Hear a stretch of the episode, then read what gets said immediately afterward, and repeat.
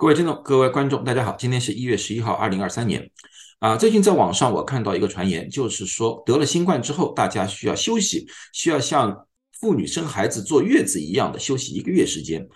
这个整体来说的话，我是不赞成的，因为里面有一些医学上的误区。今天我就和大家谈一谈。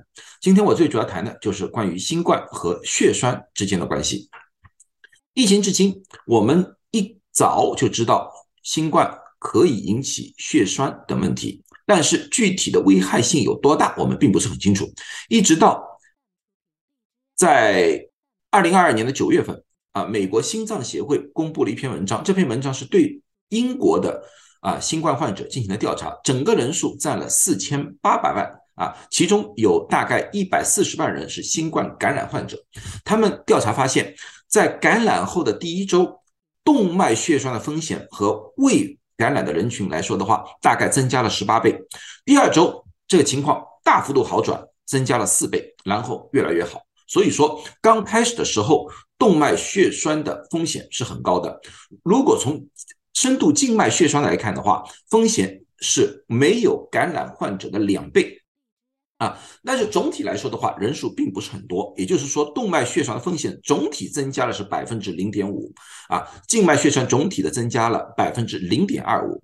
那么从一百四十万的新冠患者的程度来看的话，那么基本上增加了七千两百例的心脏病和中风，三千五百例的肺塞栓、深度静脉的血栓。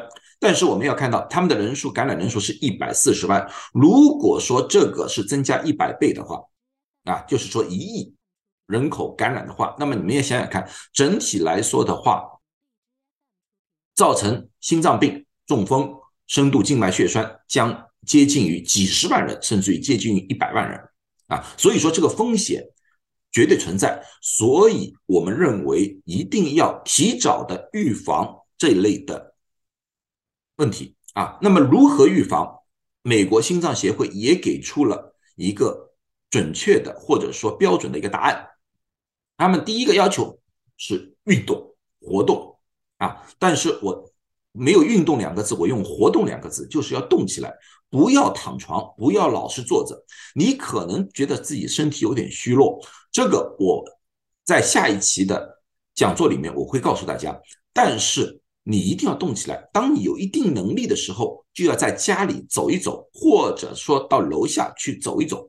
我们要求就是每两个小时要活动一次，千万不要一直躺在自己的床上，也千万不要一直坐着。那么有些人说，好，我要上班，我在办公室里面工作，我一定要坐着，我没办法。那么我觉得用航空公司，就是国泰航空有这么一幅图。用航空公司的一些做法，我认为是比较可行的。就是你坐在凳子上的时候，也要注意腿部的活动。也就是说，像这个，你要腿垫起脚跟啊，然后放下，垫起脚跟放下，让这个腿部进行一种活动。然后呢，抬高膝盖，转转脚腕，这些都可以有效的预防腿部的血栓，也就是静脉血栓。啊，第二个就是要多喝水，一定要多喝水，因为有些老人或者有些呃病人，他们对于干渴已经没有多大的知觉了，所以他们老是忘了喝水。那么我们最好的一个办法就是观察他们小便的频率。一般人来说的，每六个小时一般都要小便一次。如果说他半天都没有小便，那么我们基本上可以说他喝水太少了。第二就是观察他的小便的颜色，如果小便的颜色偏深。